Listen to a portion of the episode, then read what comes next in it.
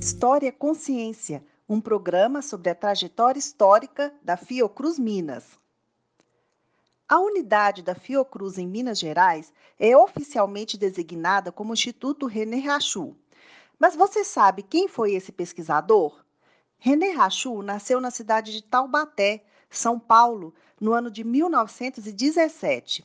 Seu pai era um médico conhecido na cidade e ele seguiu seus passos, graduando-se em medicina no ano de 1939. A sua vocação estava na área da saúde pública, de modo que ele realizou o curso de malária do Departamento Nacional de Saúde, no Rio de Janeiro, formando-se como primeiro da turma. O destaque acadêmico franqueou-lhe a entrada no Serviço Nacional de Malária e logo ele foi designado para comandar o Laboratório Regional do Sul do país. Nesse período, o Brasil convivia com diversas epidemias, principalmente nas áreas rurais, carentes de infraestrutura como saneamento básico, água potável e habitações salubres. Preocupado com tais questões, René Rachou se interessou em pesquisar o DDT, inseticida capaz de eliminar diversos vetores transmissores de doenças.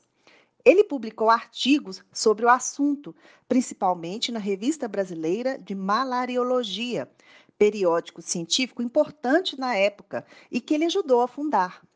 Durante o tempo em que permaneceu no sul do país, René Rachou conseguiu, por meio da pesquisa, resolver problemas de saúde pública. Com suas ações, os índices de transmissão da malária caíram cerca de 90% na cidade de Florianópolis.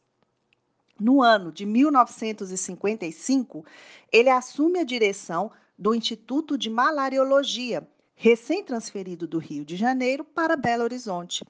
Com a absorção desse instituto pelo Departamento Nacional de Endemias Rurais, a unidade passou a designar-se Centro de Pesquisas de Belo Horizonte. E René Rachou permaneceu na sua chefia até 1957. Tendo sua reputação consolidada como pesquisador e administrador, foi convidado pela Oficina Sanitária Pan-Americana, na década de 1960, para desenvolver estudos epidemiológicos sobre doenças tropicais em países da América Central. Em uma de suas viagens de trabalho, acabou falecendo em 1963, vítima de um acidente de carro. Como forma de homenagear a sua trajetória profissional, o Centro de Pesquisas de Belo Horizonte foi rebatizado com o seu nome no ano de 1966, passando a chamar-se Centro de Pesquisas René Rachou.